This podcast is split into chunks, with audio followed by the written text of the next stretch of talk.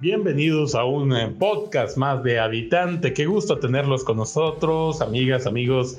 Es un placer, en verdad, el eh, tener el gusto de contar con su presencia y pues les agradecemos como siempre la atención que le dan a los podcasts de Habitante. En esta ocasión vamos a platicar de un tema que ya hemos tocado de alguna manera en anteriores ocasiones, el tema de la impunidad en México, el tema de por qué se repiten tantos delitos en nuestro país, algunos de eh, gran envergadura, algunos muy, muy duros, muy difíciles de llevar por la sociedad. Y siempre hemos pensado ¿no? que una de las claves es el tema de la impunidad una impunidad que vemos que persiste en México y creo que la fotografía que apareció en la semana en donde veíamos al ex director de Pemex, Emilio Lozoya, quien es un, pues ha sido señalado en periódicos como El Financiero como un delincuente confeso, es decir, confesó él los delitos que ha cometido y aún así la fiscalía lo deja pues andar libremente por la ciudad, andar en un restaurante, eh, comer a todo lujo, cuando pues bueno, este tipo de cosas son las que duelen en México, este tipo de cosas son las que hacen que los delitos persistan en nuestro país, esa impunidad que los mismos gobiernos van permitiendo, que los mismos gobiernos propician. Y bueno, queremos hablar de este doloroso tema en esta ocasión en el podcast de Habitante. Amiga, ¿cómo estás? Un gusto saludarte, amiga Habitante.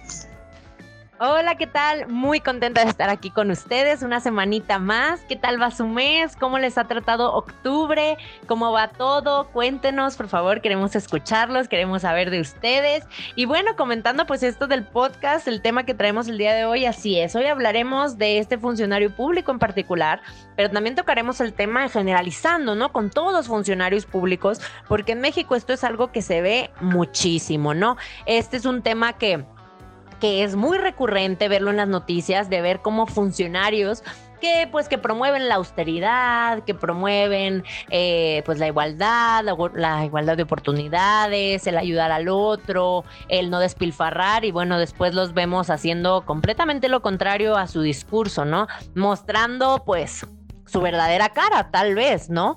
Y no mostrando lo que prometieron en campaña o el, su discurso de todos los días, ¿no? Y es muy triste, es muy triste porque en un país con tanta desigualdad y con tanta pobreza, pues con un trabajador que debería trabajar pues para el pueblo, ¿no? Qué difícil y qué triste es ver lo que se enriquecen del pueblo, ¿no? En vez de ayudar a que el pueblo crezca, en vez de ayudar a que todos haya menos desigualdad, a salir de la pobreza, pues solamente vemos que su único interés es llenar sus bolsillos, ¿no? Sí, en el caso que nos eh, pues atañe el día de hoy, el caso de Emilio Lozoya, eh, nos preocupa, nos hace pues más ruido el tema de que él fue quien dirigió a la petrolera nacional, a Pemex, entre el año 2012 y el 2016. Fíjate cómo en otros países, lo vemos mucho en Medio Oriente, el petróleo es la clave del desarrollo económico de grandes, grandes eh, potencias económicas de Medio Oriente.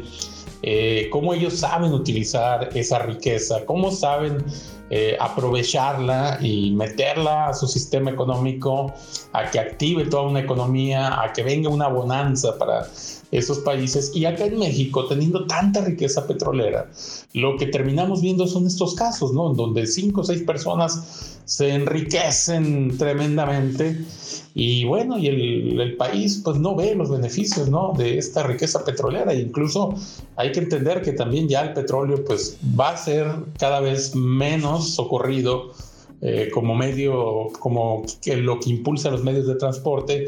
Cada vez más se habla de autos eléctricos, cada vez más en la aviación se están buscando eh, combustibles alternativos que no sean eh, derivados del petróleo, las energías solares cada vez más desarrolladas y entonces esto se va a acabar. Y, y qué terrible que habiendo tenido esta opción, México de haber impulsado su desarrollo en los 70s, 80s, 90s, 2000, 2010, no lo haya hecho, ¿no? Ya cuando si, se quisiera hacer, pues ya no va a ser imposible porque ya el petróleo va a dejar de ser tan socorrido. Pero lo que duele mucho es ver este tema de Emilio Lozoya, como pues él dirigió Pemex eh, durante varios años y fue extraditado de España a México. En España las autoridades lo detuvieron una vez que se hizo el escándalo de Odebrecht, ¿no? De cómo eh, se daban estos contratos de obras públicas a través eh, de corrupción, ¿no? A través de la famosa mordida, ¿no?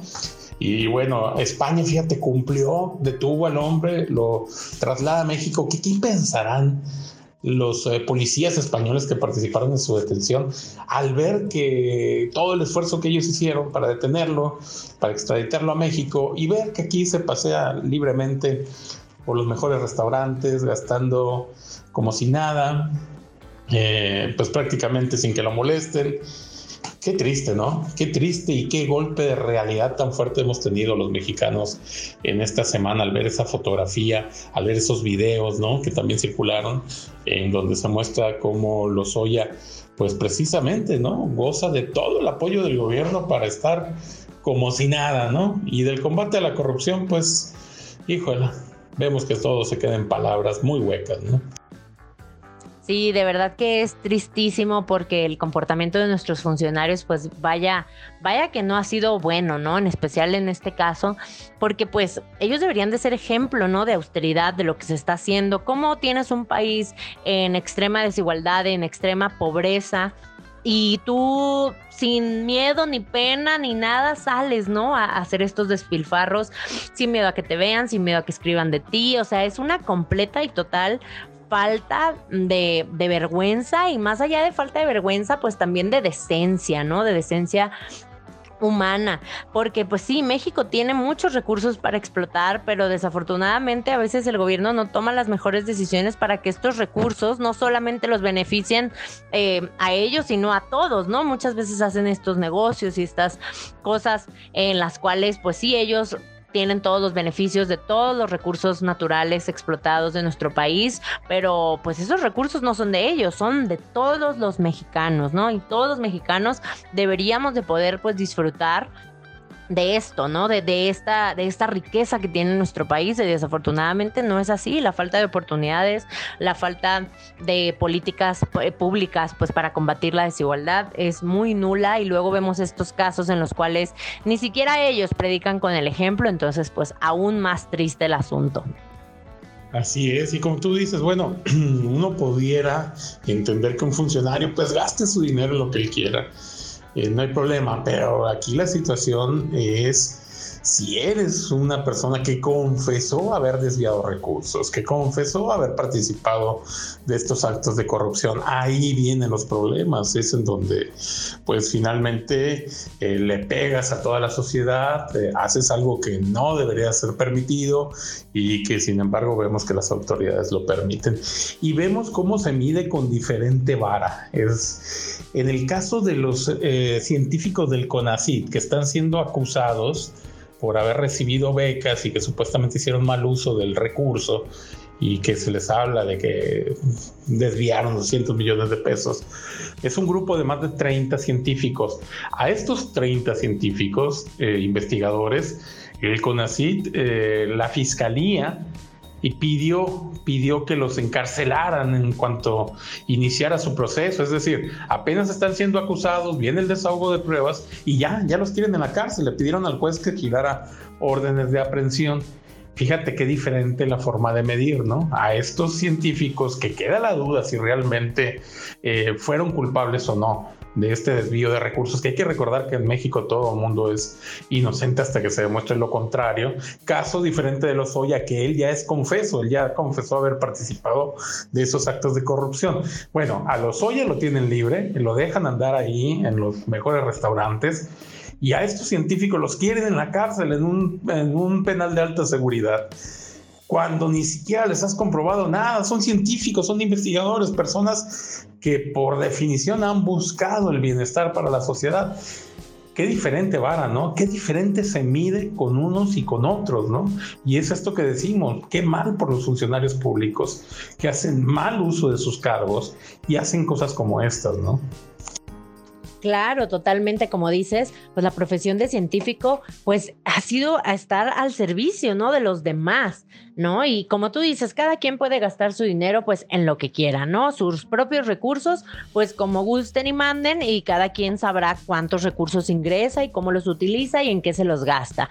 Pero como dices tú, es muy diferente que alguien que esté confeso de haber robado dinero al país, de haber robado de los impuestos que arduamente nos esforzamos día a día, cada uno de nosotros mexicanos en pagar, porque claro que duele, ¿no? Digo, nos gusta ver nuestros impuestos trabajando, ¿no? Qué bonito es ver cuando pavimentan la calle de tu casa, cuando bachan, cuando quitan un bache, eh, cuando los servicios públicos están funcionando, ¿no? Pero qué feo es cuando vemos que nuestros recursos se están yendo a este tipo de personas, ¿no? A este tipo de situaciones en los cuales pues no beneficia a nadie más que a la persona en particular y además de manera confesa, ¿no? Ese es un es de verdad una vergüenza, es tristísimo porque esto no solamente está mal de esta persona que lo haya hecho, ¿no? también lo que está mal es el sistema en general que protege a estas personas, ¿no? Lo que hace el tener poder, el tener influencias, el tener amigos en el poder, todo este, todo este eh, de compadrismo, ¿no? De entre ellos, de no romper este pacto y de, de verdad, de verdad, de verdad luchar contra la corrupción.